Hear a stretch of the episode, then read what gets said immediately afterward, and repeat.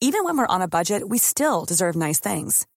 Quince is a place to scoop up stunning high-end goods for 50 to 80% less than similar brands. They have buttery soft cashmere sweaters starting at $50, luxurious Italian leather bags, and so much more. Plus, Quince only works with factories that use safe, ethical, and responsible manufacturing. Get the high-end goods you'll love without the high price tag with Quince. Go to quince.com slash style for free shipping and 365-day returns. Ladies and gentlemen, welcome to the new mixtape of the month. The show about interesting websites, cool podcasts, and awesome people. Discover new blogs, hear exciting podcasts, and explore simply more. Are you ready to rock? Say hello to your host, Daniel Core. Ja, hallo und herzlich willkommen zu einem neuen Finanzrocker Mixtape des Monats. Ja, dieses Mal habe ich einen Gitarristen zu Gast, den ich abends bei einem Bier in Tallinn kennengelernt habe, also in Estland, als ich dort beim Citizen Circle äh, Meetup war. Und äh, wir haben uns über unterschiedliche Sachen unterhalten und er hat dann äh, beiläufig gesagt, dass er Gitarre spielt und einen YouTube-Kanal hat. Ja, und als ich dann seine Videos das erste Mal gesehen habe, die definitiv anders sind und die haben mit Heavy Metal jetzt nichts am Hut, sondern das ist Akustikgitarre, aber in einem sehr besonderen Stil gespielt. Und ähm, er hat mehrere hunderttausend Abonnenten, er hat teilweise millionenfache Klicks auf seinen Videos und hat eine Online-Gitarrenschule etabliert, von der er sehr gut leben kann. Und das heißt, wir sprechen im Interview über das Thema passives Einkommen, über Geld verdienen im Internet, über YouTube als Kanal. Wir sprechen über Bitcoin, äh, was natürlich das absolute Hype-Thema momentan ist und äh, Tobias ist dem auch nicht abgeneigt. Das heißt, äh, das Thema Finanzen kommt da doch noch vor. Ja, und du wirst merken, das ist ein interessantes Interview geworden, das sich auch dann nochmal abhebt von den bisherigen. Ja, bevor es losgeht, wird dir dieses Mixtape noch präsentiert von äh, Jimdo, dem Baukasten für einfache Webseiten. Und mit diesem Baukasten hast du die einfachste Möglichkeit, ohne Vorkenntnisse eine eigene Website aus dem Boden zu stampfen. Und äh, dabei ist es egal, ob du das über den PC machst, über das Smartphone oder über ein Tablet. Und du musst einfach nur den Webseitennamen auswählen, für eine Vorlage entscheiden, Inhalte anpassen und veröffentlichen fertig. Und bis heute wurden 20 Millionen Webseiten mit Jimdo erstellt und ähm, dabei reicht die Palette vom großen Online-Shop bis hin zum bekannten Reiseblog mit mehreren hunderttausend äh, Abrufen im Monat bis hin zur eigenen Unternehmenswebseite, da ist alles dabei. Und hier stehen am Anfang zahlreiche professionelle Designs zur Auswahl und äh, so hat jede Seite dann ein individuelles Webdesign wie vom Profi. Und alle Designs sind responsive und passen sich automatisch jeder Bildschirmgröße an. Wenn du Jimdo einmal ausprobieren möchtest, dann kannst du eine freie Version mit weniger Funktionen auswählen und dann testest du es einfach mal ein paar Tage, ein paar Wochen und mit dem Code Finanzrocker erhältst du, wenn dir das gefällt, ganze 20% Rabatt auf das erste Jahr Jimdo Pro oder Jimdo Business.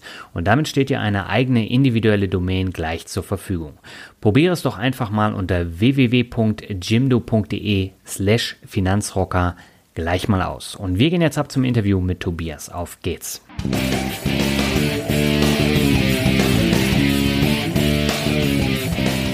Ja, herzlich willkommen zu einem neuen Mixtape des Monats. Meine Leitung geht heute in die Hauptstadt nach Berlin und ich habe mit Tobias Rauscher einen Akustikgitarristen zu Gast, der bei YouTube mit knapp 250.000 Abonnenten sehr, sehr viele Fans hat und auch einen sehr spannenden Background hat. Und wir wollen heute über Musik, über Reisen, über Geld und noch so einiges mehr sprechen. Aber erstmal herzlich willkommen im Finanzrocker Podcast, Tobias. Schön, dass du da bist. Ja, hallo Daniel, freut mich da zu sein. Ja, mich freut es ganz besonders, denn wir haben uns ja vor zwei Monaten in Tallinn kennengelernt. Bei der Citizen Circle Konferenz da hast du ja abends neben mir gesessen. Genau. Und äh, da hattest du mir erzählt, dass du bei YouTube bist und Gitarrist. Und da konnte ich mir jetzt noch nicht so viel drunter vorstellen, aber als ich dann gesehen habe, wie viele Fans du hast und was du da tatsächlich machst, fand ich das unheimlich spannend und deswegen äh, finde ich super, dass du heute dann auch im Interview bist. Ja, freut mich. Vielleicht magst du dich mal ganz kurz vorstellen. Ja klar, hi, ich bin Tobias Rauscher. Ich bin, ja was bin ich? Ich bin Gitarrist, YouTuber und Online-Unternehmer. Mhm. Ähm, komme eigentlich aus der Ecke Düsseldorf, bin aber nach dem Studium nach Berlin gezogen und ja, das ist, wo ich bin. Ja, und ich reise viel rum und alles andere kommt jetzt, glaube ich, noch. genau, da bin ich auch schon sehr gespannt, was du erzählen wirst. Ähm, zunächst lass uns mal den Begriff Modern Percussive Fingerstyle klären, weil äh, damit äh, wirbst du ja auch und äh, das ist eine ganz spezielle Art des äh, Gitarrespielens. Was steckt denn da dahinter?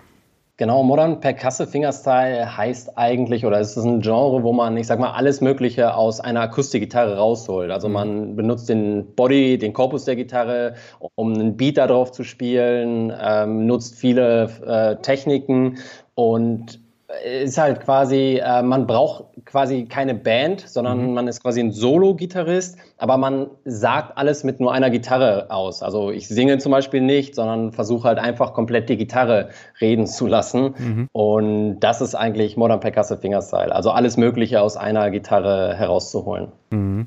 Das ist ja jetzt auch so ein Trend, wie ich gelesen habe, der, ich glaube, seit ein paar Jahren äh, sehr groß wird, auch langsam. Ne? Das sieht man ja auch an deinen Zuschauerzahlen. Wie bist du darauf gestoßen? Wie kommt man da drauf? Wie kommt man da drauf? Ja, bei mir war es so, ich bin ähm, nach dem Abi bin ich ein Jahr ins Ausland gegangen mhm. und ähm, habe eigentlich schon immer E-Gitarre gespielt und ja, dann habe ich irgendwann von Annie McKee gehört oder beziehungsweise einen Song Rylin von Annie McKee. Und das war so, mit der E-Gitarre habe ich so ein bestimmtes Level erreicht, sag ich jetzt mal, wo man so eigentlich in Anführungszeichen alles spielen kann. Also mhm. so, dass es schon irgendwie so wieder abflacht, die Euphorie. Und okay. man ist, ja, man auf so einem Plateau angekommen ist und dann habe ich halt gehört, was Annie McKee aus einer Akustikgitarre rausholt. Und das, da war ich halt völlig. Äh, hin und weg und habe mir gedacht, wow, das ist nochmal wirklich so eine richtig neue Challenge. Und mhm. seitdem, das war 2007, habe ich dann angefangen, ähm, ja, das dann auch zu spielen. Und so habe ich das dann auch entdeckt letztendlich. Auch über YouTube war es. Also okay. Annie McKee hatte ein sehr erfolgreiches YouTube-Video, äh, Drifting, das irgendwie damals, ich weiß nicht, wie viel das jetzt hat, 40 Millionen Views oder so. Und das war auch so ein sehr großer Spike, wo dann dieses Genre irgendwie auch äh, bekannt durchgeworden ist. Mhm. Und du hast ja eben gesagt, nach dem Abi warst du dann unterwegs. Ähm, wo hast du dann äh, das kennengelernt? Wo? In, in Australien war in das. Australien, okay. Und das war beim Campingtrip im Outback. Also ich hatte immer meine Akustikgitarre dann damals dabei ja. und ja, dann äh, die Standard-Songs. Und ja, das war dann, dann hatte, das war ein Mädel aus äh, der Schweiz, die hatte mir dann irgendwie so ihren Kopfhörer gegeben und gesagt, hey, kannst du das auch spielen? Und das war einfach nur so, wow, nein, kann ich definitiv nicht spielen. Ja. Und das war dann halt so dieser Challenge-Moment, wo ich einfach nur dachte, wow, das ist ja mega krass, so das will ich jetzt auch lernen, wie man halt sowas macht. Okay, und wie bist du dann da rangegangen an, an das Lernen? Weil außer YouTube würde mir jetzt auch nicht so viel einfallen, wo man äh, sich da so ein bisschen was abschauen kann, oder? Ja, ich habe angefangen, ähm, eigentlich den Song äh, zu covern, so mhm. gesehen, weil ich einfach, okay. also ich wollte den lernen. Ich wollte dann bis den, diesen Song, äh, es, lernen, ich sag mal so, zu spielen, habe mir dann die Tabs dazu besorgt. Kann man oft von den Künstlern selbst, wie bei mir auch, kaufen. Mhm. Und dann halt, ja, ich sag mal, wirklich Takt für Takt einfach den Song covern. Und dabei lernt man halt auch viele Techniken und wie die Songs zusammengebaut sind. Und das war quasi dann so mein Einstieg. Mhm. Du hast eben gesagt, du hast auch studiert. Äh, das war dann wahrscheinlich nach dem Jahr in Australien. Ne? Ähm, was hast du genau studiert?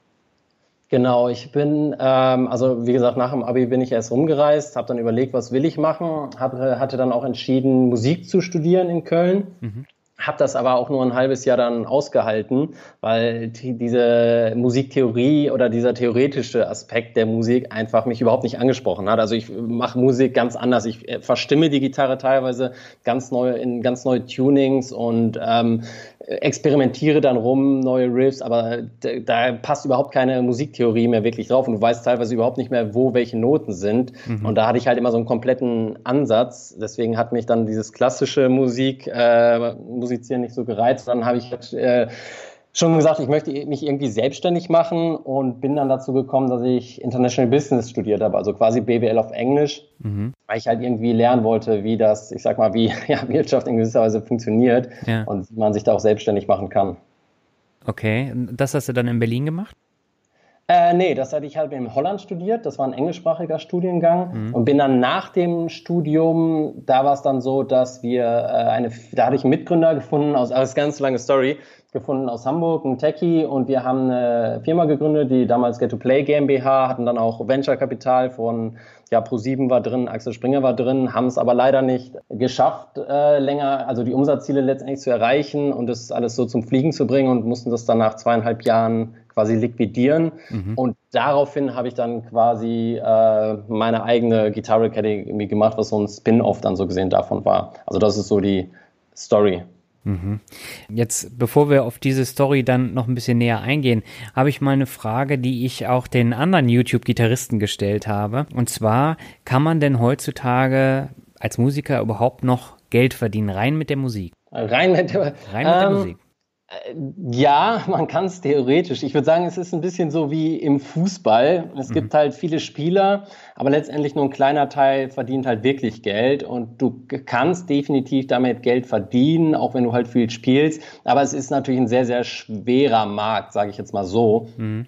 Ähm, also es ist in gewisser Weise definitiv eine brotlose Kunst, das kann man schon so sagen. Okay. Das heißt, alleine mit der Musik kann man Geld verdienen, aber ähm, also ich würde sagen, man kann über die Runden kommen. So. Mhm. Wenn du dir die allgemeine Musikszene anschaust, ich glaube, du hast da auch so ein paar Einblicke, du unterhältst dich ja wahrscheinlich auch mit Künstlern. Ähm, mhm. Da merkt man eben auch, dass so CD-Verkäufe einbrechen. Die äh, Bands müssen viel mehr auf Tour gehen als vorher und verdienen mit Merchandise äh, ja praktisch den Hauptanteil. Ähm, meinst du, dass sich das auf absehbare Zeit nochmal irgendwie ändert oder muss man dann immer innovative Mittel und Wege finden, um sich und seine Musik selber zu vermarkten? Ähm, definitiv. Also ich glaube, dass die Musikindustrie, ich hatte damals auch ein Praktikum mal kurz bei Warner Music gemacht in Hamburg okay.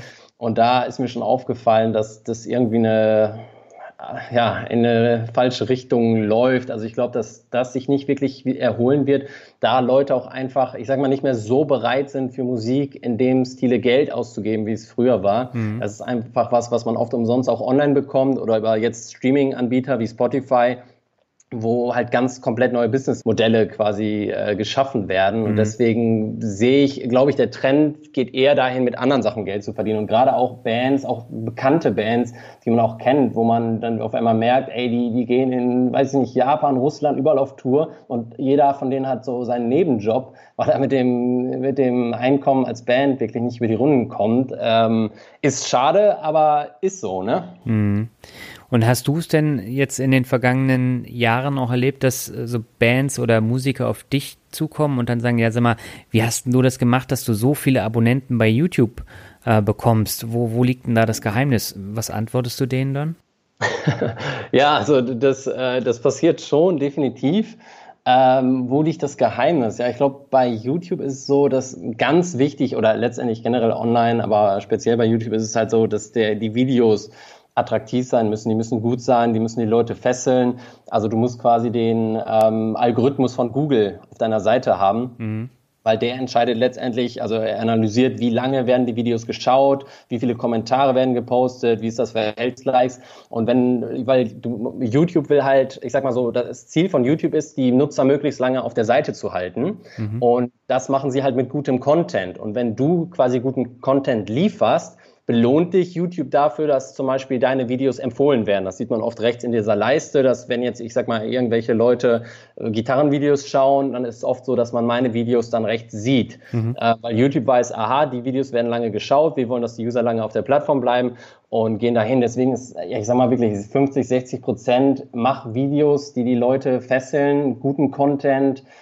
das ist die, äh, das Hauptaugenmerk. Und ich sag mal, dann gibt's halt noch diese ein paar technische Strategien und Tricks, wie zum Beispiel, dass man äh, den Kanal gut optimiert, dass man gute Tags setzt, dass man, ich sag mal, SEO, Search Engine Optimization, so gesehen macht, dass man leicht gefunden wird auf YouTube. Und da gibt's halt so unterschiedliche Möglichkeiten oder Kooperationen hat. Ähm, da gibt's dann, ich sag mal, viele kleinere Tricks, aber wirklich 50, 60 Prozent ist, äh, sind die Videos. Mach gute Videos. Mhm. Du hast gar nicht so viele Videos auf äh, deinem Kanal, oder? Aber du zehrst halt ganz extrem von diesen wenigen sehr, sehr gut gemachten Videos dann. Genau, ja, das ist, bei YouTube ist das wirklich ein Selbst, Selbstläufer, das ist echt, äh, Das ist super faszinierend, weil YouTube ja. eigentlich immer mehr Traffic einfach bringt und die, also ja, es, es, es funktioniert wirklich sehr, sehr gut. Also ja, es sind ein paar Videos, die das wirklich ziehen. Ist es denn dein einziges Vehikel, um ähm, die Leute auf dich aufmerksam zu machen oder hast du noch andere? Also du hast ja bei Facebook beispielsweise auch 50.000 Fans, glaube ich, ähm, aber das ist ein komplett anderer Kanal, an den du auch anders rangehen musst, oder?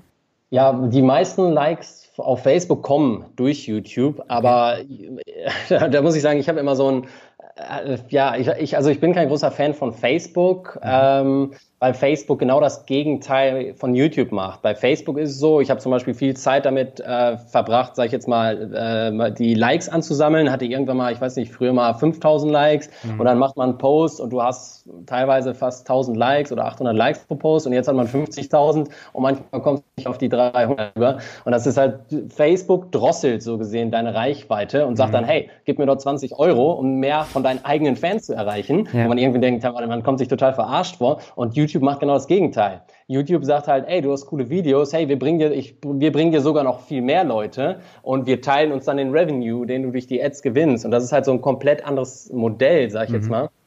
Ähm, warum ich ein sehr, sehr großer Fan von YouTube bin, ähm, weil die wirklich, ich sag mal, mit den Content Creators kooperieren und beide einen Nutzen haben und Facebook ähm, ja, will einfach nur Geld von dir haben, um deine eigenen Fans zu erreichen. Mhm. Und äh, veröffentlichst du deine Videos auch bei Facebook? Weil Facebook wird ja gerade, was Videos angeht, immer bekannter.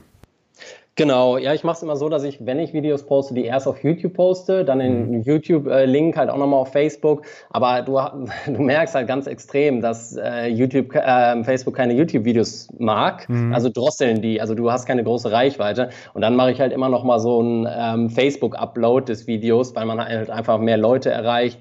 Und dann verlinkt man nochmal auf seine eigene Seite, dass sie die Tabs kaufen können oder in die Academy oder auf mhm. YouTube. Mhm Okay, und ähm, YouTube ist ja gleichzeitig auch der Kanal, der auf dein eigentliches Standbein, was du ja auch schon äh, erwähnt hast, nämlich deine Online-Gitarrenschule äh, verweist. Funktioniert es tatsächlich als Sales Funnel so gut, dass du die meisten deiner Schüler über YouTube dann abfängst, dass die darauf auf deine Seite klicken?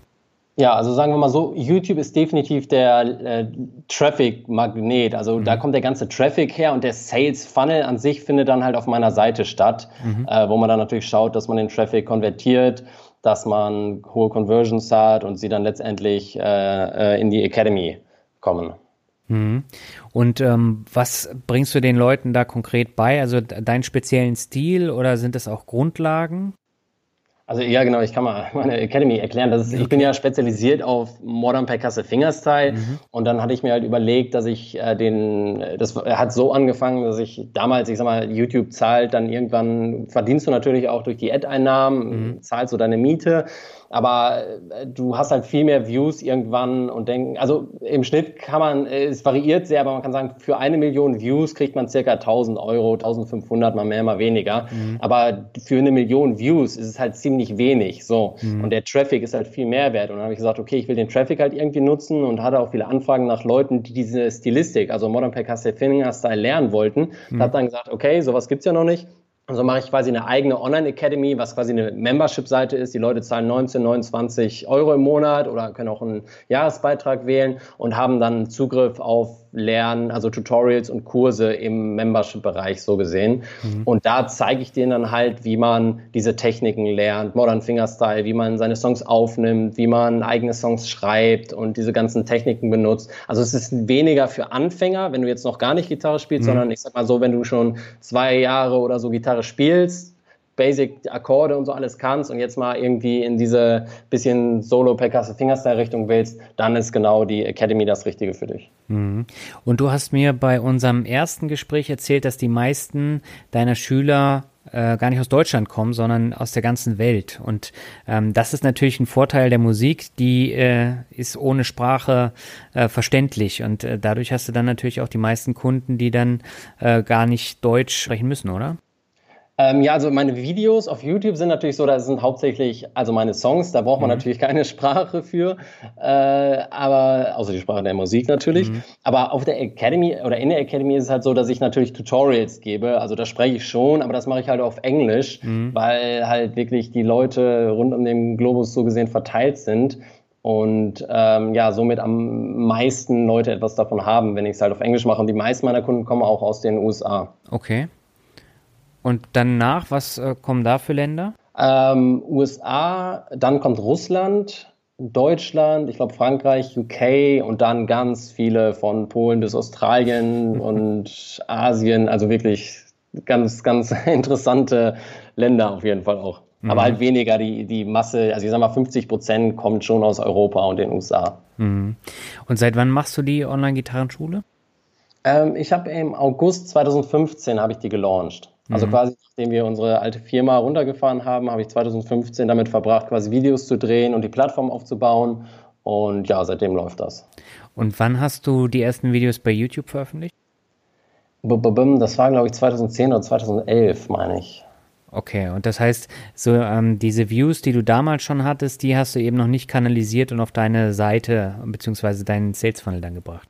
Damals noch nicht. Nee, damals hat man sich dann erstmal über seine ersten 10.000, 20.000 Views gefreut, ja. aber hat den Traffic halt noch nicht wirklich monetarisiert. Irgendwann habe ich dann angefangen, halt die Tabs, also die Noten so gesehen zu meinen Songs zu verkaufen auf meiner Website ähm, weil viele Leute die Songs halt spielen wollten oder dann auch mal meine Musik und solche Sachen. Und da ist dann weiter dann zur Academy und jetzt schreibe ich gerade auch ein ähm, Gitarrenbuch, Fingerstyle mhm. Guitar Secrets, über diesen, diesen, diese Stilistik und versuche dann halt auch nochmal neue Wege, also dass man vielleicht auch wirklich mal in die äh, Musikläden kommt und auf Amazon und so auch erhältlich ist. Wo man letztendlich natürlich dann vielleicht auch wieder Kunden für die Academy findet, weil man dann quasi die im gleichen Schritt natürlich mit dem Buch auch in die Academy absellen kann, wenn man zum Beispiel mehrere Übungen oder ja generell noch mehr zu dem Thema erfahren möchte. Mhm.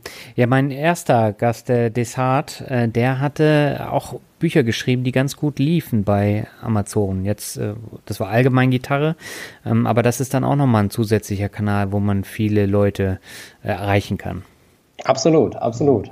Ja, das ist jetzt so mein neues Projekt. Mal gespannt. okay, ähm, das heißt, das willst du dann auch als Print und als E-Book rausbringen oder nur als Print? Genau, erstmal wird es äh, nur als Print sein. Das, mhm. ähm, ja, da gibt es dann auch so einen Funnel, der heißt dann Free Plus Shipping. Das heißt, du zahlst zum Beispiel nur die Shipping und Produktionskosten, also acht oder neun Euro, kriegst das Buch so gesehen umsonst, aber dann gibt es halt Upsells, wie zum Beispiel dann, äh, ja, ich sag mal, ein Membership zu der Academy oder die Tutorials zugehörig zum Buch. Ähm, da gibt es dann halt unterschiedliche Wege, das auch zu machen. Aber äh, ich würde schon gerne wirklich als hauptsächlich als physisches Buch und ja, dann mal schauen, wie es, ähm, ob ich es dann auch als E-Book äh, mache. Wahrscheinlich schon, aber erstmal auf jeden Fall die Print-Variante. Mhm. Ähm, wenn du deine Online-Academy machst, da, da, arbeitest du ja mit vorgefertigten Videos. Ne? Das ist ja kein, keine Skype-Lesson, wo die Leute dann äh, Fragen stellen können oder ähm, dann dir direkt auf die Finger schauen können und dann irgendwelche Fragen stellen, sondern das passiert ja automatisiert, oder? Genau, das ist alles automatisiert. Also ich habe die äh, ganzen Videos halt abgedreht. Also es sind mhm. halt so gesehen vorgefertigte Tutorials, wo man auch die Noten in den Videos sieht, mehrere Kameraperspektiven. Also da gebe ich, also bin, ja, gibt es keine Live-Interaktion. Mhm. Bietest du das denn zusätzlich an oder äh, ist dir das zu viel Arbeit? Ja, ich hatte es am Anfang gemacht, dann gab es so ein Premium-Paket oder okay. Premium-Plan, wo man dann halt, äh, das war glaube ich 89 Euro im Monat, da konnte man dann noch persönliches Feedback einfordern, Video, äh, mir Videos schicken, die ich dann auch bewerte, Feedback gebe. Hatte auch mal Skype-Unterricht, aber das war mir wirklich viel zu aufwendig mhm. und es skaliert halt nicht so schön, weil mein Ziel war eigentlich oder ist immer, worauf ich hinarbeite, ist einfach mein Einkommen von meiner Arbeitszeit zu trennen. Und wenn du natürlich immer wieder individuelle Lessons hast, äh, kommst du da nicht so wirklich hin. Mhm. Und es ist halt wirklich schöner, wenn du, ich sag mal, einmal einen Kurs fertig hast und dann ist egal, ob du den einmal, zehnmal oder zehntausendmal verkaufst, du hast einfach nicht mehr Arbeit. So. Mhm. Sondern, und das ist halt das, ähm, was ich viel interessanter finde, dann meine Arbeitszeit da, mhm. ich sag mal, neue Leads, also mehr Traffic zu bekommen und mehr Leute in die äh, Academy zu bringen. Mhm. Hast du denn noch weitere Einkommenskanäle neben deiner Online-Academy? Äh, neben der Academy, ja gut, das sind auch Sachen, mein, meine Musik oder so gibt es dann halt auf Spotify oder iTunes. Das ist auch nochmal so ein, ähm, äh, eine gute Einnahmequelle eine, nebenbei. Dann natürlich ja YouTube-Werbung, ab und an halt auch Gigs oder Tours, also Auftritte. Mhm. Ähm, ja, arbeite an neuen Online-Projekten, aber so Haupt, die, die Academy ist eigentlich wirklich das Hauptstandbein. Mhm. Das heißt, hat die denn relativ schnell funktioniert ähm, oder hat das dann äh, durchaus mal ein Jahr gedauert, bis sie richtig angelaufen war? Nee, es ging schon ziemlich schnell. Also ich hatte so einen Launch, äh, so einen Launch geplant quasi, wo man die Leute dann auch darauf vorbereitet, wo man sagt, hey, am 4. August launch ich etc. Und dann ging es eigentlich schlagartig direkt los. Dann wurden die Türen aufgemacht und dann am ersten Tag waren die ersten 60 Kunden drin. Mhm. Äh, und das war eigentlich, äh, nee, ist echt von Anfang an ziemlich gut äh, gestartet. Mhm. Äh, du hast eben Spotify und iTunes erwähnt. Äh, verdient man denn da überhaupt Geld? Weil pro Stream äh, bekommst du doch nur wenige 0, irgendwas Cent, ne? Ja, das, das stimmt. Da macht es echt dann halt immer so die Masse. Und man merkt auch, Downloads gehen also generell runter und die Streams halt hoch. Aber mhm. du kriegst schon auch ein paar hundert Euro im Monat, äh, ohne irgendwas zu tun, kommen dadurch auch rein. Also ist ein netter Nebenverdienst noch. Hm, okay. Und so dieses Thema Online-Marketing, Vertrieb, ähm, hast du das komplett aus dem Studium oder ziehst du aus Veranstaltungen wie jetzt beim Citizen Circle da nochmal zusätzliches Wissen? Nee, also aus, im Studium lernst du ja quasi wirklich nur die klassischen Marketinggeschichten, mhm. Marketing-Mix etc., was eigentlich komplett äh, veraltet ist. Das, ja. äh, also die ganzen Online-Geschichten, die lernt man wirklich in Online-Kursen mit Büchern, äh, indem man Podcasts sich anhört, indem man Blogs liest. Das sind halt die ähm, Quellen, wo man da wirklich oder, oder sich auch Coaches holt, die in diesem Bereich sind. Äh, das sind so quasi die ähm, Ressourcen, wo man, ich sag mal, wirklich das Know-how so ein bisschen, wie man, welche Sales Funnel gibt es, wie macht man Paid Traffic, Facebook Ads, wie bringt man sie dazu, dass sie wirklich funktionieren mhm. und einen positiven Return bringen und so, das sind die Geschichten. Mhm. Das heißt, welche Rolle spielt äh, dein Humankapital oder ähm, das, das Lernen, was du in den letzten Jahren gemacht hast, ähm, an deinem Einkommen? Ist eine ganz wichtige Rolle, glaube ich. Mhm. Also, dass man ähm, wirklich versteht, ich sag mal, wie der ganze, wie online, ich sag mal, Online-Businesses funktionieren, wie man halt Traffic reinbringt, auch wie man kalten Traffic äh, konvertiert, wie man erfolgreichen Sales Funnel aufsetzt. Also, das sind ganz, ganz wichtige Sachen, ähm, äh, die, die schon sehr, sehr wichtig dabei sind, definitiv. Mhm. Hast du denn da vielleicht so, ein, so, eine Buchempfehlung oder eine Kursempfehlung, wo man da ähm, besonders viel mitnehmen kann, wo, wo, du auch sehr viel mitgenommen hast? Ähm, für Online-Funnels ist jetzt Russell Brunson ganz gut, .com Secrets. Mhm. Ähm, das ist ein Buch, was ich da äh, vielen empfehlen kann. Permission Marketing von Seth Godin ist ziemlich gut. Mhm. Ähm, für Starter die 4-Hour Work Week, Vier-Stunden-Woche, glaube ich, heißt das ja, auf Deutsch, genau. von Timothy Ferris. Ähm, dann gibt es ein paar Sachen, ich weiß gar nicht, wie heißt das, über Jahr Neuromarketing auch. Wie heißt das? Äh, Bü Bücher muss ich, muss ich mir nochmal anschauen. Die habe ich jetzt nicht alle über die Titel im Kopf. Ähm, ja, über solche Geschichten. Äh, nee, müsste ich jetzt zum Bücherregal, die habe ich nicht mehr alle im äh, Kopf. Aber das sind so ein paar, die ich definitiv schon mal sehr empfehlen kann. Mhm. Das heißt, ähm, so der Ursprung kommt tatsächlich auch hier wieder aus dem amerikanischen Bereich. Ja, definitiv. Also da ist, muss man auch einfach sagen, führt Amerika einfach. Die sind da einfach, da hast du, das fängt ja schon mit Startups an. Also alles schwappt ja erstmal ein Jahr später oder zwei Jahre später hier nach Deutschland. Siehst du ja mit Rocket Internet, die einfach ja. die, ich sag mal, äh, die Ideen, die Startups aus den, äh, aus, Amerika, aus Amerika, die funktioniert haben, hier einfach nur kopiert haben und auf den deutschen Markt äh, gebracht haben. Also mhm. da ist Deutschland wirklich noch sehr, sehr in der Digital Digitalisierung wirklich schon, ähm, ja, definitiv weiter zurück. Mhm. Du hast auch verschiedene Endorsement-Deals über YouTube wahrscheinlich bekommen. Ähm, wie, wie kam das zustande? Ja, die, die Endorsement-Deals, das kam halt hauptsächlich, die haben mich dann halt angesprochen. Ja. Und ja, gefragt, dann, ja, ich werde halt auch gefragt, ob ich, ob man mir halt Sachen schicken darf, die ich dann vielleicht in den Videos benutze oder mhm. auch ja, Gitarren, Equipment, ähm, alles Mögliche. Teilweise halt auch Anfragen nach bezahlten Sachen, also Product Placement, mhm. die ich aber meistens nicht mache, weil das dann irgendwie nicht wirklich passt. Mhm. Und ähm, wie lange machst du das jetzt schon? Die Sponsoring-Geschichten? Mhm. Ich glaube, wie lange mache ich das? Anderthalb Jahre? Also auch noch nicht ganz so lange. Nee, noch nicht so lange, nee. Weil da habe ich auch schon äh, gehört, dass es da viele Endorser gibt, die dann ähm, so nach einiger Zeit auf einen aufmerksam werden als, als Gitarrist und die dann halt das mal austesten und meistens wird es ja dann auch ein Erfolg. Was meinst du mit Erfolg? Naja, gerade wenn die äh, die Gitarren spielen von den Endorsern und äh, die Marke wird halt dann noch bekannter, gerade wenn es so eine kleinere Marke ist. Du hast ja mit Ibanez jetzt eine sehr große Marke für Akustikgitarren gerade. Ja, ja. Ja. Und ähm, dass, dass die Marke dann halt doch wesentlich bekannter wird. Also das stimmt. Das, für die Firmen ist das natürlich dieses sogenannte Influencer-Marketing, das bringt natürlich schon sehr, sehr viel. Auch mhm. gerade im, ich sag mal, Fitness, Fitnessbereich. Da gibt's ja diese ganzen Instagram-Models, die dann das neue Diätpulver oder Make-up vorstellen. Und da das funktioniert natürlich gigantisch gut, weil man dann natürlich sehr gute Spill-Over-Effekte hat, weil äh, ja, die YouTuber haben halt eine riesen Community und stellen dann, empfehlen, nicht nur vorstellen, sondern empfehlen ja dann wirklich auf diese Produkte und mhm. Ja, das kann natürlich schon sehr, sehr attraktiv für äh, Firmen sein. Mhm. Du hast bei Instagram doch wahrscheinlich auch einige Fans, ne? Nicht nur ein paar hundert. Äh, Instagram ist nicht so, ja, habe ich, glaube ich, was habe ich da? 10.000 circa, aber da, da, bin ich nicht so stark. Ähm, äh, da müsste ich eigentlich viel stärker sein, weil es auch viel besser von der Reichweite ist als Facebook. Aber yeah. da tue ich mich gerade noch so ein bisschen schwer. Ähm, da müsste ich eigentlich auch noch mal viel mehr Fokus drauf setzen. Also ich habe Instagram definitiv, aber nutze es nicht so, wie ich es äh, eigentlich sollte. Okay. Du hast ja eingangs auch schon gesagt, du reist sehr viel. Du hast jetzt eben gesagt, ähm, du setzt viel auf äh, automatisiertes Einkommen, auf passives Einkommen.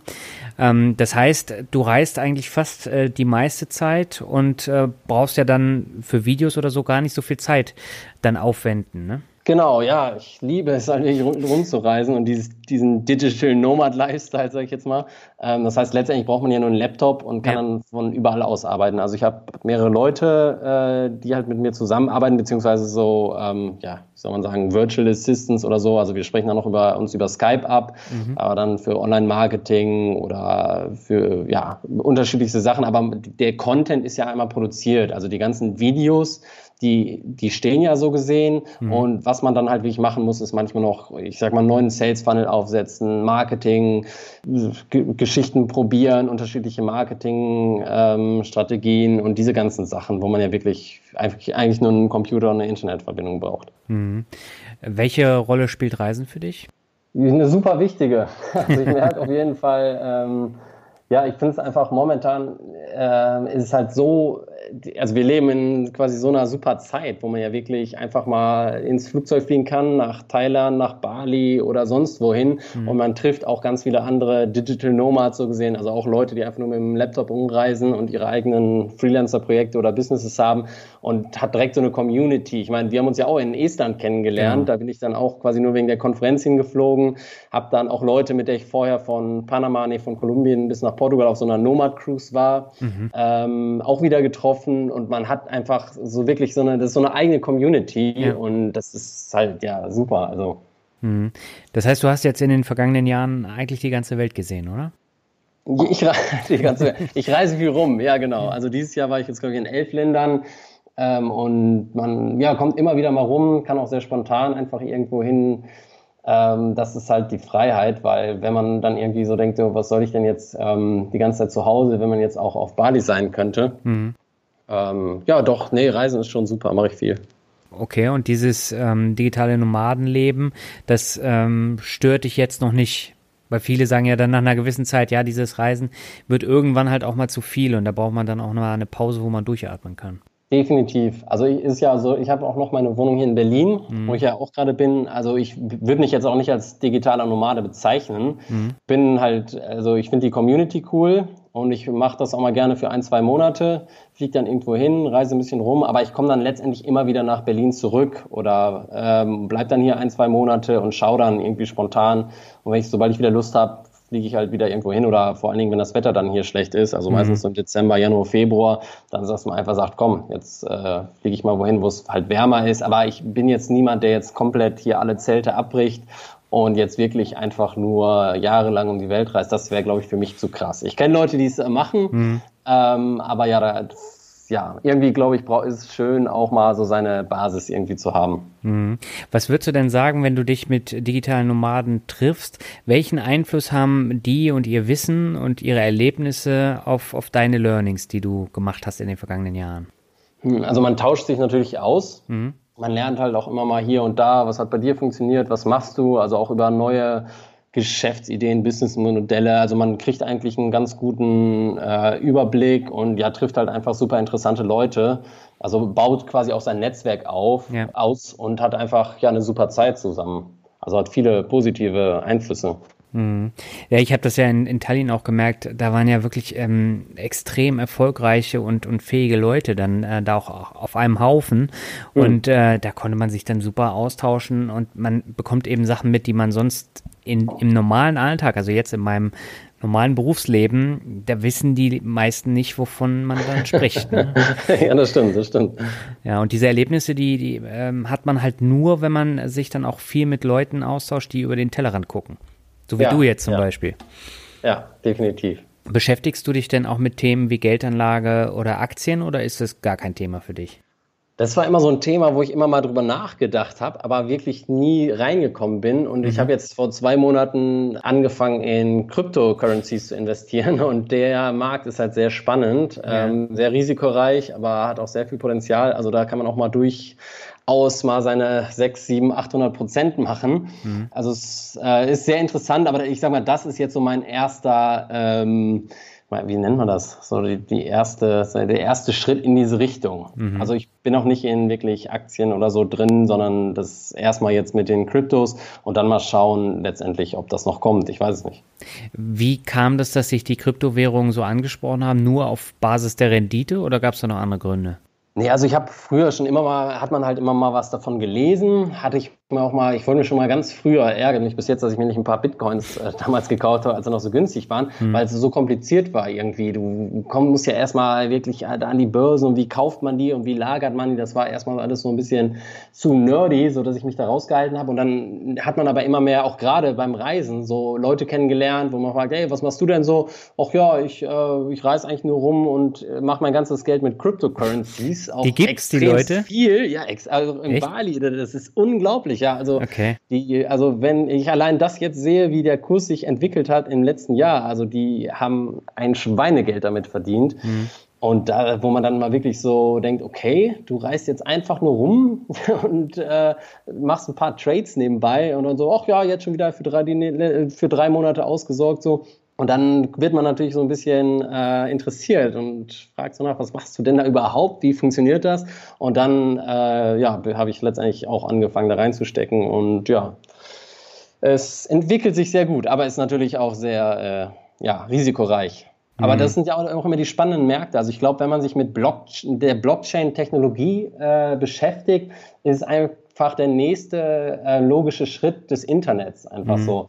Ähm, wie früher waren ja auch alle Leute skeptisch mit dem Internet, braucht man sowas? Oder hier, wer hat nochmal gesagt, man wird niemals mehr als ein Megabyte Speicher auf einer Diskette brauchen oder sowas. Mhm. Oder manche haben ja gesagt, man wie ein Privatmensch wird niemals einen Computer brauchen.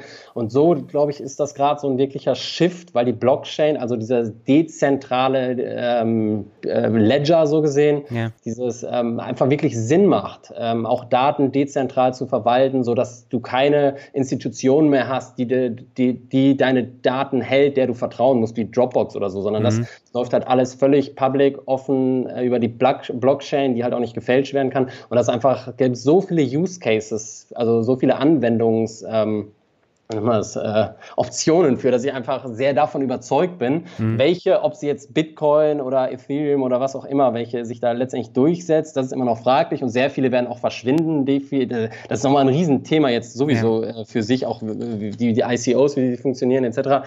Aber ich glaube, prinzipiell äh, ist es eine sehr, sehr spannende Sache, die auch noch definitiv Zukunft hat. Nur ist halt immer die Frage, welcher der Blockchains etc. sich durchsetzen wird. Mhm. Ja, ich finde das besonders spannend. Also ich sehe es auch bei meinen Kollegen, die ähm, tauschen sich jetzt auch über Bitcoins und sonstige äh, Kryptowährungen aus. Und äh, das waren zum größten Teil eben auch Leute, die nach einem Vortrag, den ich auf der Arbeit gehalten habe, gesagt haben, ja, Aktien sind ja Zockerkram. Und dann gehen die halt alle in Kryptowährungen. Das erlebe ich halt auch bei diversen Hausfrauen, die dann auch sagen, ja, ne, mit Aktien geh mal weg, aber ich ja, habe mir Bitcoins gekauft.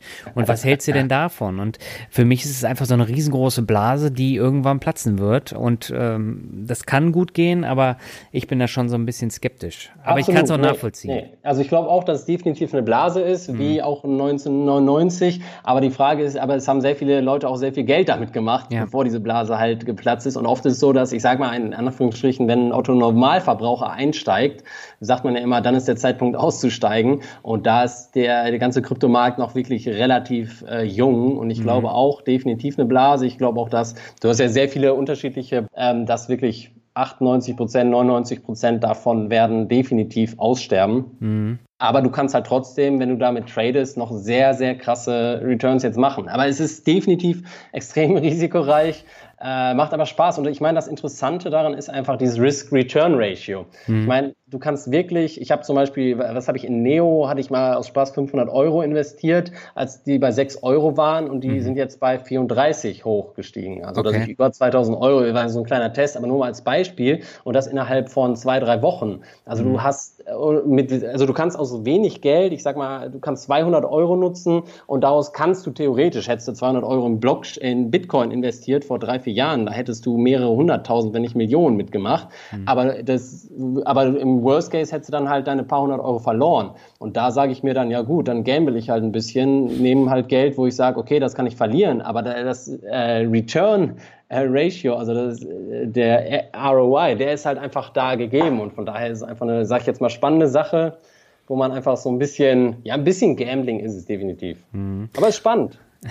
Ja, das glaube ich auf jeden Fall. Ich meine, ich habe das ja auch in, in Tallinn miterlebt. Da gab es ja auch dann so einen festen Stamm von Leuten, die sich dann den ganzen Tag nur darüber unterhalten haben. ja. Natürlich ist es spannend und man kann da auch viel Gewinn mitmachen. Aber wann kommt denn bei dir so ähm, die normale Geldanlage?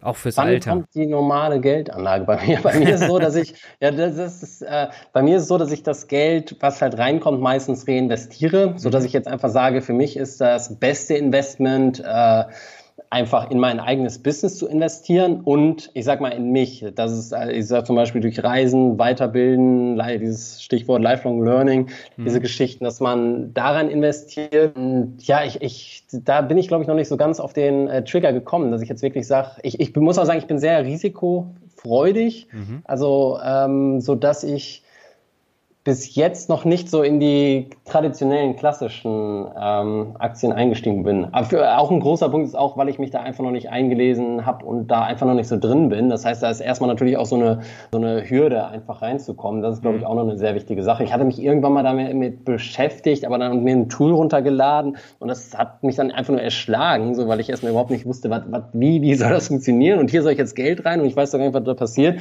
Mhm. Und das ist, ja, glaube ich, einfach so ein bisschen diese Einstiegshürde, die mich dann auch so ein bisschen noch davon abgehalten hat. Also ich bin irgendwie interessiert, aber ich habe es bis jetzt ehrlich noch nicht gemacht und weil ja auch immer irgendwelche anderen Sachen anstehen.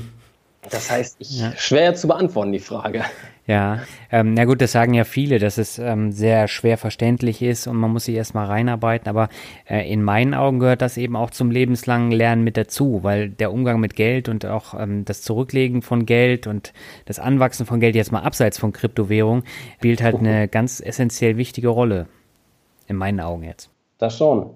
Jetzt als, jetzt könnte ich ja sagen als Kritikpunkt, was ist denn, wenn wir jetzt die nächste Wirtschaftskrise auf die zusteuern, ja. so gesehen, dass man jetzt sagt, okay, jetzt, ich weiß nicht, ich spare irgendwann mal ein paar hunderttausend Euro an und auf einmal kommt irgendein Clash oder ein Krieg oder weiß ich nicht was. Mhm. Und äh, wie schaut's denn dann mit meinem Geld aus? Das sind ja dann auch immer so die Fragen, ne? Na gut, also ähm, mit dem Crash ist auf jeden Fall über kurz oder lang zu rechnen und äh, dann werden sich natürlich auch ähm, die Aktien oder äh, die Anleihen oder was auch immer, ähm, das wird sich dann auch verringern. Aber wenn man jetzt mal so die letzten knapp 100 Jahre dann äh, zurückschaut, da sind die Märkte ja auch immer wieder nach oben gegangen und letztendlich hast du ja bei gerade bei großen Aktien, das ist ja dann auch ein Sachwert, der nicht so einfach vom Markt verschwindet. Natürlich gibt es auch negative Beispiele, aber ähm, generell ist das ja nicht weg. Mm, mm. sondern das äh, wächst ja dann auch wieder an. Und äh, das hat man 1930 äh, bei der schweren Krise gesehen, 1929, 1930. Man hat es jetzt Anfang des Jahrtausends gesehen, man hat es 2008, 2009 gesehen. Man muss halt nur äh, diese Krise nutzen, wenn die Kurse nach unten gehen und stur weiter investieren. Okay. Ich glaube, das ist äh, der wichtigste Punkt, weil ähm, wenn man dann so die äh, Zyklen nimmt, wo die Leute dann investiert waren, und die, die dann rausgegangen sind in den 15 Jahren nach der Krise, die haben immer Verlust gemacht. Aber die Leute, die 15 Jahre drin geblieben sind, auch wenn die Märkte nach unten gegangen sind, die haben immer Gewinn gemacht. Okay. Und das sind äh, spannende Statistiken, die dann viele Leute auch gar nicht kennen. Und ich finde es spannend, sich auch damit mal auseinanderzusetzen. Definitiv. Irgendwann wird es auch definitiv noch kommen, dann, dann, dann schreibe ich dir nochmal. Okay, na, das kannst du sowieso machen. Aber ähm, lass uns doch mal äh, nochmal auf die Pläne für die Zukunft äh, von dir sprechen. Hast du denn da bestimmte Pläne? Pläne für die Zukunft. Äh, ja, momentan ist halt so der Plan, äh, das äh, Business halt weiter zu skalieren, mhm. das Buch zu schreiben, also quasi schon äh, noch schauen, noch da im Digitalbereich äh, weiterzumachen, dann halt viel rumreisen. Also letztendlich kann man eigentlich so sagen, irgendwie weitermachen, so mhm. wie es mhm. momentan ist. Halt, ähm, welche Pläne eventuell nochmal ins Ausland ziehen, das ist nochmal da. Aber ja, ich würde jetzt nicht sagen, dass ich einen ganz konkreten Zukunftsplan habe. Also vieles, finde ich, auch immer verändert sich einfach. Es kommen immer ganz viele Sachen im Leben dann irgendwie in Anführungszeichen dazwischen, mhm. ähm, wo sich dann viele Sachen verändern oder auch klarer werden und man dann das und hier macht. Deswegen bin ich relativ offen. Ich sage mal, Fokus ist jetzt so ein bisschen ähm, halt auf Bereich Online-Business und Reisen. Ich sage mal einfach ein gutes Leben leben. Also mhm. die paar Jahre, die wir auf dem Planeten haben, möglichst gut zu gestalten. Und ja, das irgendwie so mehr oder weniger. Okay, was mich jetzt nochmal interessieren würde, ähm, also dein Freundesbekanntenkreis, jetzt gerade auch in Berlin, sind das denn äh, hauptsächlich digitale Nomaden, Online-Unternehmer oder hast du auch so ganz bodenständige Leute, die irgendwo angestellt sind und die dann äh, mit dir auch darüber sprechen, wie du das ohne Hamsterrad empfindest? Ähm, ja, also in Berlin ist meistens so, dass die meisten Leute, die ich hier kenne, sind auch quasi jetzt, ich sag mal, im Online-Business-Bereich okay. unterwegs und aber zum Beispiel, ich habe noch sehr viele Freunde in meiner alten Heimat, Rating mhm. bei Düsseldorf. Ähm, da haben die meisten eigentlich einen äh, ganz normalen Job. Also sind definitiv bodenständiger. Mhm. Können die das denn fassen, was du machst? Können sie das fassen? In, in, was meinen, also na, ist es für die greifbar, dass du durch die Welt tingelst? Ich sehe das bei manchen Facebook-Kommentaren bei dir immer. Äh, äh, so nach dem Motto, äh, musst du jetzt schon wieder die Bilder posten und äh, wir sitzen hier am Schreibtisch und sowas. So eine Art, ja, ja, ja, doch, das schon. Also ja, also sie verstehen halt schon in gewisser Weise, wie und was ich da mache. Ähm, manche überlegen auch, wie gesagt, manchmal, also Freunden helfe ich dann auch dabei, wie man zum Beispiel Sachen äh, im Online-Bereich aufbauen kann. So, das mache ich schon. Ähm, wenn es halt für die Leute passt, man muss halt auch so ein gewisses Mindset oder auch, ich sag mal, eine gewisse Art von Lust darauf haben, so ein bisschen Unternehmergeist. Mhm. Aber dann, ähm, ja, also sie sind sehr interessiert an den Geschichten oft. Okay. Und überlegen dann auch, hey, was könnte ich denn mal so machen? Ich arbeite jetzt noch hier und da, aber hey, ich habe die und die Idee und dann brainstormt man auch manchmal so ein bisschen okay. und schaut dann, ja, was es da für Möglichkeiten gibt. Und konntest du da auch schon gute Tipps geben? Ja, doch. Ich bin auch mit einem Freund an einer Geschichte dabei, die jetzt gar nichts mit Musik oder so zu tun hat. Auch E-Learning, aber eher im Bereich Automotive und ein bisschen mhm. B2B. Ähm, aber halt, ja, doch, doch, ich glaube schon. Also da gibt's immer spannende Sachen, weil ja auch immer unterschiedliche Leute unterschiedliche Skills haben, mhm. äh, wo man dann halt schauen kann, was man da irgendwie äh, ja, aufbauen könnte oder zusammen machen kann oder wobei ich einfach nur helfen kann. Das schon. Mhm. Super, dann würde ich sagen, kommen wir jetzt mal zum Finanzrocker Word Shuffle. Das okay. heißt, ich nenne dir ein paar Begriffe und du sagst dir einfach, was dir dazu einfällt. Bin ich mal sehr gespannt, was du dazu sagst. Beginnen möchte ich mit Berlin. Berlin. Okay. Ja, ich bin ja hier ein Rheinländer. Ne? Mhm. Das heißt, für mich war immer auf jeden Fall Berlin ist also äh, bin ich immer zwiegespalten. Also auf der einen Seite ist es eine super geile Stadt, du hast mega viele Möglichkeiten hier. Ähm, auf der anderen Seite, ja, bin, ist halt Heimat auch immer ein ganz wichtiger Punkt. Äh, deswegen bin ich da immer hin und her gerissen. Also ist so äh, schwarz-weiß Berlin.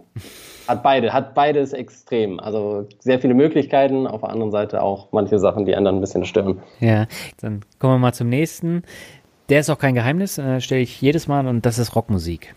Ja, Rockmusik ist ganz, ganz wichtig. Ich habe ja äh, angefangen mit der E-Gitarre, habe zehn Jahre nur Rock, Heavy Metal, diese Geschichten eher gespielt, mhm. ähm, bevor es dann in die Akustikschiene, auf die Akustikschiene gegangen ist. Ja, also und höre bis jetzt immer noch sehr, sehr viel, also wirklich Handmade und eher Heavy Musik. Also ja, Rockmusik ist sehr, sehr wichtig. Mhm. Was hörst du zum Beispiel?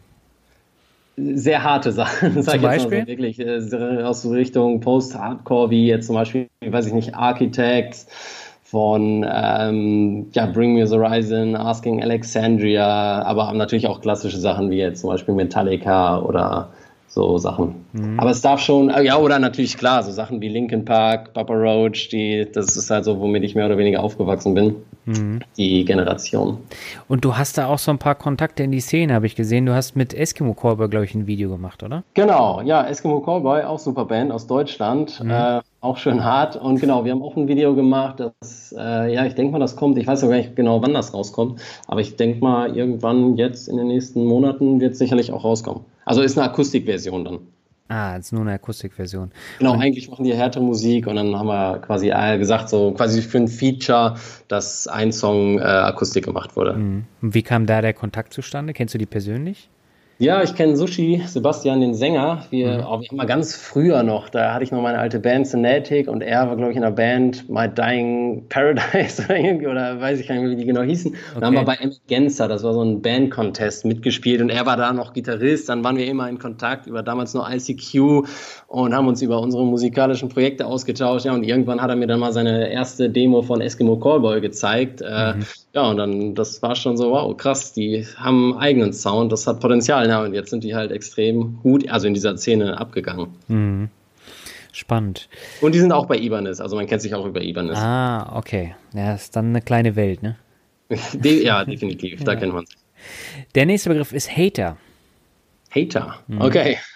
Ja, Hater gibt es natürlich, klar. Ich meine, irgendwie, sobald man irgendwie in Anführungszeichen öffentlich ein Video postet oder so, hat, ist man natürlich immer der Netzgemeinde ausgesetzt. Mhm. Ähm, glücklicherweise ist, glaube ich, das meiste wirklich recht positiv, aber natürlich hat man auch Hater und ich, ja, wenn es, ich, ich schaue mal, ist das, ist jetzt eine Kritik? Die ich irgendwie mir zu Herzen nehmen kann, oder ist es jetzt wirklich einfach ein, wirklich in Anführungszeichen Troll oder Hater, mhm. dann ignoriere ich es eigentlich mehr oder weniger. Du hast oft halt bei YouTube gerade die Sachen, dass dann die Community ja auch eingreift irgendwie, also dann gibt es dann Schlagabtausche, dann irgendwelche Leute argumentieren dann dagegen oder die zoffen sich, dann lese ich mir das meistens so durch, aber gehe gar nicht wirklich drauf ein. Mhm. Ähm, ja, ist halt einfach so, muss man damit leben. Okay. Kommen wir zum nächsten, das ist Internet. Internet. Internet ist, tja, das ist. Dein Lebenselixier, oder eigentlich? Ja, ich glaube, das Internet ist einfach die, ja, generell eines der krassesten, äh, wie nennt man es, Geschichten, Sachen, die aus den letzten 10, 20 Jahren, äh, das ist ja gigantisch, wie die Welt dadurch umgedreht wird in gewisser Weise, wie wirklich Länder zusammenschmelzen, welche Möglichkeiten es gibt, allein jetzt ein Online-Business aufzubauen, Informationsaustausch, dass sich Leute in ihren Nischen austauschen. Das, das ist einfach nur gigantisch. Also ich glaube, das ist, da gibt es auch ganz, ganz viel Potenzial. Ich glaube, wir sind immer noch recht am Anfang, aber das Internet ist, glaube ich, irgendwie das neue Lebenselixier der Welt oder so. Okay. Also sehr wichtig auf jeden Fall. Ja. Ähm, was ist denn dein Lieblingsland? Mein Lieblingsland? Oh, das ist mhm. schwer zu sagen. Ich glaube, ah, das, ist, das ist so, ähm, es gibt so viele coole Länder, ähm, die alle so unterschiedliche Aspekte haben, die man halt, äh, das ist echt eine schwere Frage. Mein Lieblingsland. Was ist mein Lieblingsland? Boah, das ist echt richtig schwer. Südamerika zum Beispiel oder? Südamerika war ich noch zu wenig. Da war ich bis jetzt nur in Kolumbien. Das, da da ich auch, will ich auch noch so ein bisschen hin. Mhm. Boah, da fragst du mich jetzt. Also ich, puh, ist das schwer. Also vom technologischen Fortschritt und so mag ich halt die USA sehr, weil mhm. du da halt sehr viele, sehr, die sind halt sehr offen für, ich sag mal, was heißt Erfindungen, aber neue Projekte, wie du auch siehst, an, sei es jetzt Tesla oder solchen Geschichten, mhm. sind da halt sehr äh, progressiv. Das mag ich halt sehr, dass du da halt sehr viele Chancen so gesehen hast ähm, diesen Lifestyle, in Anführungszeichen American Dream, das mag ich halt schon ein bisschen. Ähm, und du hast natürlich eine sehr große Vielfalt auch, sehr großes Land. Ähm, mhm. Auf der anderen Seite mag ich auch Asien extrem gerne. Ähm, äh, ja, das ist echt, ich kann es glaube ich echt gar nicht, äh, kann ich echt nicht sagen. Okay. Dann bleiben wir mal bei einem Land, das du gerade eben schon angesprochen hast und äh, widmen uns einer Stadt, nämlich Los Angeles. Los Angeles, ja. Da bist du ja in Kürze auch. Genau, in Los Angeles bin ich äh, jetzt ab Oktober für sechs Wochen. Da bin ich in so einem ISINA-Programm. Äh, das ist ja das ist das was wie so ein weltweiter ähm, Contest, so eine Art Artist-Coaching, Artist-Förderung. Mhm. Die da ähm, konnte man sich so gesehen bewerben mit Songs und dann gibt es da eine Jury, die hat dann 20 Leute weltweit ausgewählt und die wohnen dann da alle im Haus im schönen Beverly Hills zusammen und dann gibt es dann halt äh, Coaching und alles Mögliche. Da bin ich mal sehr gespannt. Und ja, das ist quasi jetzt ab Oktober geht es dahin. Mhm. Aber LA kennst du schon als Stadt? LA, ja, ich war mal, als ich 17 war, habe ich da mal so einen Monat in so einer Gastfamilie oder bei einer Gastfamilie gewohnt. Okay. Ähm, habe aber ehrlich gesagt, ich glaube, ich war einmal mit dem Bus, also äh, oder so, also nicht den öffentlichen Bussen, sondern wir sind in so einer Gruppe mit dem Bus nach LA gefahren, irgendwie sind dann einmal da ausgestiegen, mehr oder weniger. Also ich habe jetzt echt nicht so wirklich viel von LA an sich mitbekommen. Also wir haben eher in so einem kleinen Suburb, Laverne war das, glaube ich, in Orange County gewohnt. Mhm. Und äh, diese, ähm, dieses Haus, wo ihr euch da jetzt austauscht, ist es dann äh, nur Musikcoaching oder auch äh, Marketing und solche Geschichten? Nee, das bezieht sich nur auf Musik. Also du hast unterschiedliche, also Instrumentalisten sind da, Vokalisten. Mhm. Und dann wird halt immer geschaut, äh, wo man die Leute am besten fördern kann, ob man da Connections machen kann, ob es irgendwie Synergien gibt für vielleicht ähm, Projekte, die man zusammen macht. Also das bezieht sich definitiv auf die Musik. Mhm. Okay, dann kommen wir zum nächsten Begriff. Äh, das ist Online-Marketing. Online-Marketing. Okay. Online-Marketing ist, äh, ja, glaube ich, äh, auch eine sehr, sehr spannende Sache, weil man heutzutage gerade, äh, heutzutage gerade durch das Internet einfach so viel, extrem viele Menschen erreichen kann. Das ist mhm. wirklich ja unglaublich. Du kannst ja auf Facebook genau targeten. Du willst jetzt, weiß ich nicht, äh, Frauen im Alter von XY, die ein Kind haben und in, und interessiert sind an XYZ und nur die sehen deine Werbung. Also das mhm. heißt, du kannst ja wirklich, du hast ja ein bisschen Klick entfernt von deinem perfekten Kunden mhm. und ähm, also ein Riesenpotenzial, aber man muss sich auch ein bisschen damit beschäftigen, um wirklich Ads profitabel zu machen, dass man halt, ich sag mal, wenn man 1000 Euro in Ads reinsteckt, dass man seine 1200, 1500 oder was auch immer rausbekommt. Das ist dann halt so ein bisschen die ähm, äh, tricky, also dass man ähm, ähm, wirklich Paid Ads zum ähm, Funktionieren bekommt. Aber es gibt halt so viele andere Möglichkeiten, wie zum Beispiel SEO, SEO, äh, dass man halt durch, ähm, ich sag mal, gut äh, durch Keywords oder Optimier, äh, Optimierung der Seitenstruktur wirklich auch Google Traffic abfangen kann. Also du hast ganz viele oder Growth Hacking oder äh, auch YouTube ist ja auch ein Teil Online-Marketing in gewisser Weise. Ja. Also es ist ganz viele interessante Möglichkeiten und ein Riesenpotenzial und es ist mega spannend und ich lese auch immer noch sehr viel darüber und ich glaube, es ist ein, ja, es hat einfach nur super viel Potenzial. Mhm. Es gibt natürlich auch viel Schaumschlägerei, ne? Gerade da bei Auf Facebook. Auf jeden Fall. Das wird halt auch immer mehr durch, die, durch solche Sachen.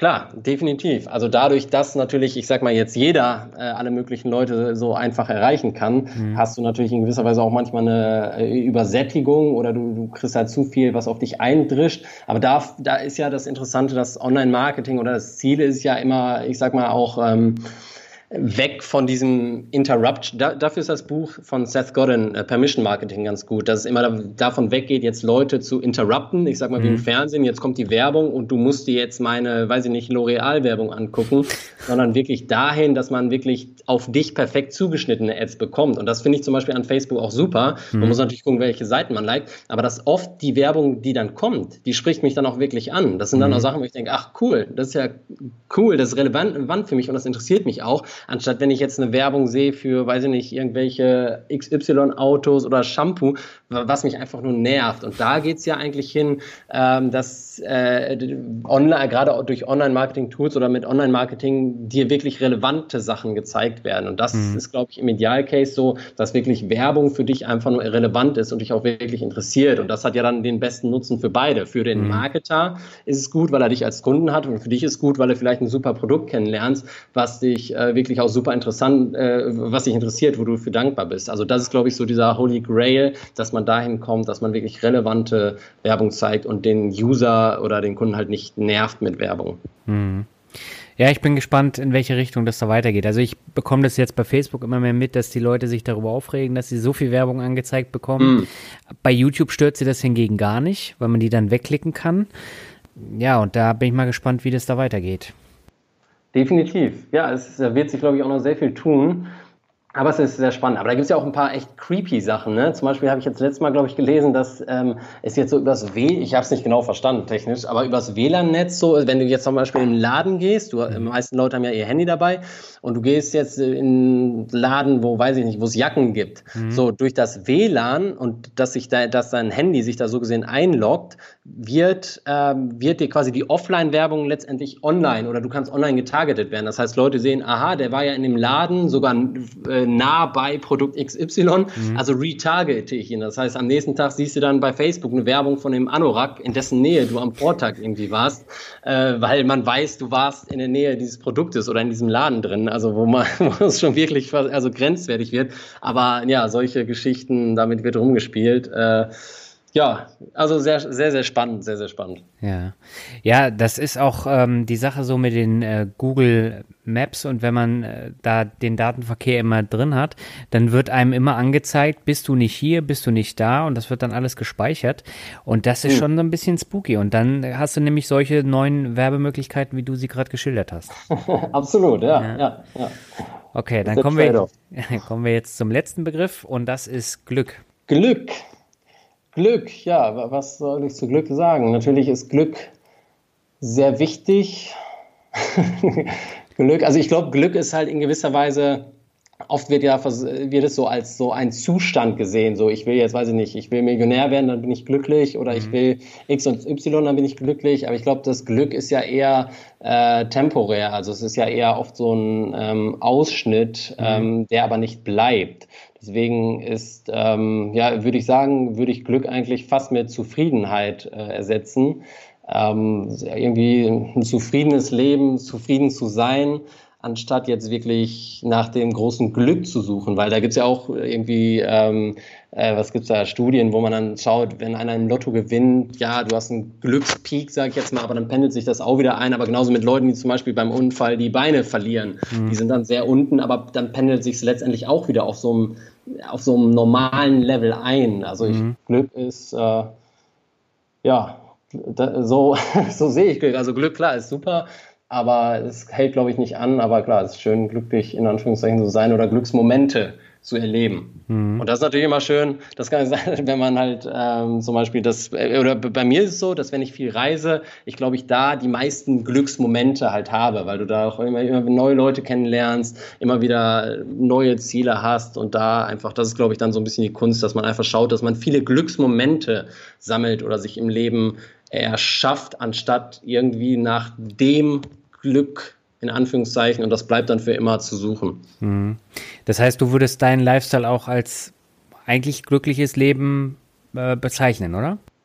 Doch, das eigentlich schon. Also ich glaube, dass Freiheit ist da ganz wichtig, dass mhm. man halt Möglichkeiten hat, zum Beispiel einfach, wenn man hier gelangweilt ist, sag ich jetzt mal ins Flugzeug zu steigen ja. und an schöne Orte zu fliegen. Also ich glaube, dass das schon äh, ein sehr wichtiger Faktor ja, Freiheit, ähm, ganz vorne dabei, Reisen und die Sachen letztendlich zu machen, äh, die einen irgendwie erfüllen und auch interessieren. Und das ist ja oft so, da ist auch noch der, der Punkt Flow, glaube ich, sehr, sehr wichtig, dass man so einen Flow-State, den man zum Beispiel bekommt, wenn man online, sage ich jetzt mal, irgendwie sich ein Business aufbaut oder so, was man dann aber intrinsisch motiviert macht. Das macht man ja, weil man selber Lust drauf hat, weil genau. es super Spaß macht, anstatt ich muss das und das jetzt abarbeiten, mhm. was ähm, dann negativ ist. Und ähm, ja, das, das äh, jetzt habe ich den Faden verloren, aber das sind so die Sachen, äh, ja. Die für dich ein glückliches Leben ausmachen. G genau, die, für mich ein glückliches Leben aus. Ja, gut, da kann, da kann man jetzt so abschweifen. Natürlich, klar, sind natürlich auch noch soziale Kontakte sind wichtig, dass man so eine Art Tribe hat, dass man Leute hat, mit denen man natürlich auskommt. Also ich glaube, da gibt es für ein glückliches Leben gibt es halt viele Aspekte, die da irgendwie zusammenkommen. Natürlich Sicherheit auch. Äh, ja, und da musste man dann eigentlich letztendlich den perfekten Mix haben und auch irgendwie für etwas zu leben. Also so wie ja, Berufung ist jetzt auch blöd, falsches Wort, aber so eine Art, ähm, ja, irgendwie doch ein Ziel, so irgendwo, irgendwo drauf, wo man hinzusteuert, sage ich jetzt mal so. Das ist, glaube ich, eine ganz wichtige Sache, dass man nicht in so eine Lethargie irgendwie nachher verfällt. Was man übrigens auch leicht machen kann, wenn man irgendwie dann zu frei ist, wenn irgendwie dann man letztendlich nicht mehr zur Arbeit gehen muss und halt guckt, okay, was mache ich jetzt mit meiner freien Zeit? Mhm. Das ist natürlich dann auch nochmal ein ganz anderes Problem, was dann kommt. Aber glücklicherweise gibt es natürlich auch viele Sachen, die man dann auch wieder mit seiner Zeit anfangen kann. Okay. Ja, dann würde ich sagen, ähm, beenden wir das Interview. Es hat eine Menge Spaß gemacht mit dir, Tobias. Hab vielen Dank für die sehr interessanten Einblicke in ein etwas anderes Leben als ja, das, danke. was wir eigentlich äh, alle führen jetzt mit festen Jobs. Und ich finde es immer echt spannend, da mal so ein bisschen über die Schulter zu gucken. Ja, klar. Nee, hat mich auch sehr gefreut. Super. Und dann hören wir demnächst wieder von dir, nachdem du aus LA dann zurück bist. Ja, klar, gerne. Alles klar. Dann wünsche ich dir alles Gute für LA. Mach's gut. Ciao. Ciao. Danke dir auch. Ciao. Thank you for listening to the mixtape of the month. Be sure to tune in again next month so you can discover the latest blogs, listen to the latest podcasts, and enjoy the latest mixtape.